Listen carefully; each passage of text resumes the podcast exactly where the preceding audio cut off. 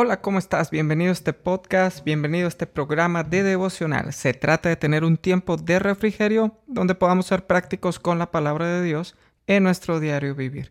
Yo soy el pastor Carlos López y comenzamos.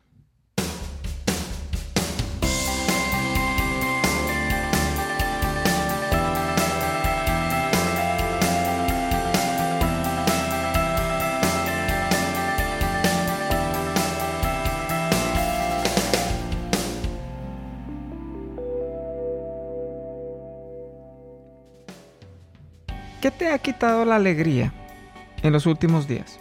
¿Qué te ha desanimado? ¿Qué te mantiene desanimado? Quizá me puedas decir, pero pastor, yo no estoy desanimado. Pero entonces te pregunto, ¿estás realmente manteniendo la alegría todos los días? Estamos hablando de la vida de José.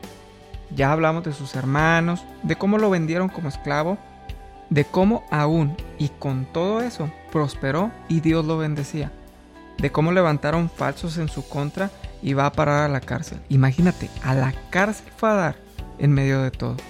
Si tú piensas que no te ha ido muy bien en la vida, solo detente a leer unos minutos la vida de José y te vas a dar cuenta que si no eres feliz es porque no quieres.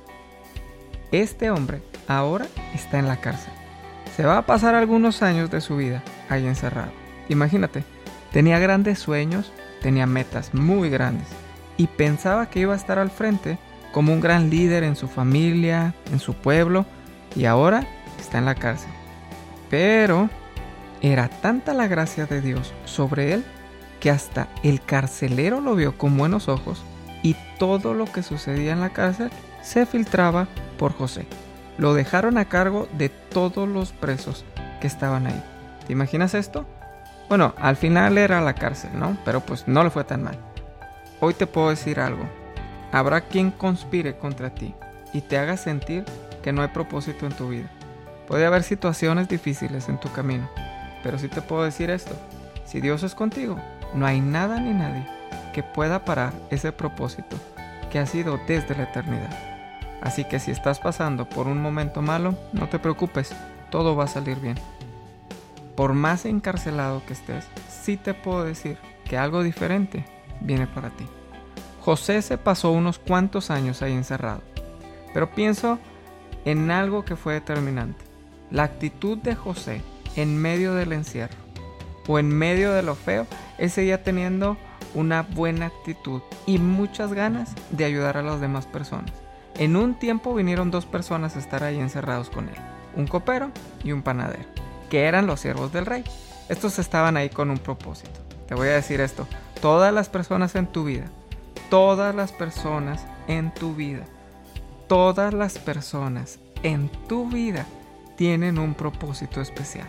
Hay gente que se queda y hay gente que se va, pero todos cumplen un propósito y una tarea determinada. Llevarte de buena o mala manera a cumplir tu propósito. Míralo desde ese punto de vista. Estos dos hombres tenían sueños. José, bueno, pues José también tenía sueños. Y la diferencia es que José tenía una relación con el que da los sueños y se los interpretó. Si quieres ver a detalle la historia, no te pierdas de leerla en Génesis capítulo 40. Yo te lo hago cortito aquí. José interpreta los sueños y el panadero se muere y el copero se salva. Y se va a servir al rey de nuevo. ¿Y José?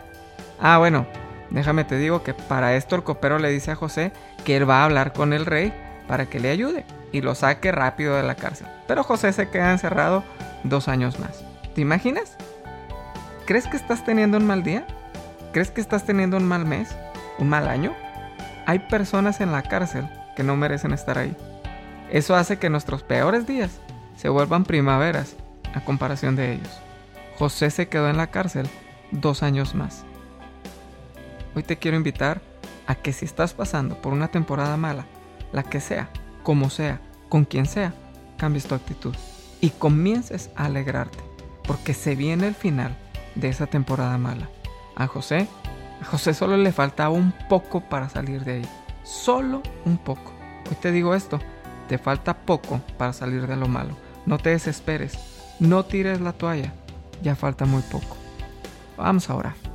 Padre, gracias te doy por este día. Gracias porque tú nos das la fortaleza para seguir adelante. Gracias porque ya es viernes, porque hemos pasado toda la semana en tu presencia, porque hemos pasado toda la semana bien que mal, ya llegamos a este día. Señor, y tú nos has fortalecido. Gracias. Gracias por la semana, por todo lo que ha dado, por lo que no ha dado. Señor, te bendecimos a ti y te damos gloria. Ayúdanos a mantener una buena actitud en medio de todas las circunstancias.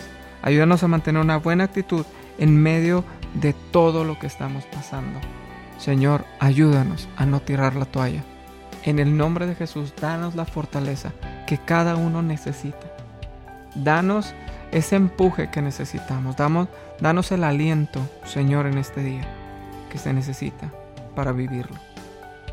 En el nombre de Jesús, bendigo cada persona que escucha este devocional. Bendigo cada persona que se toma el tiempo de meditar en tu palabra.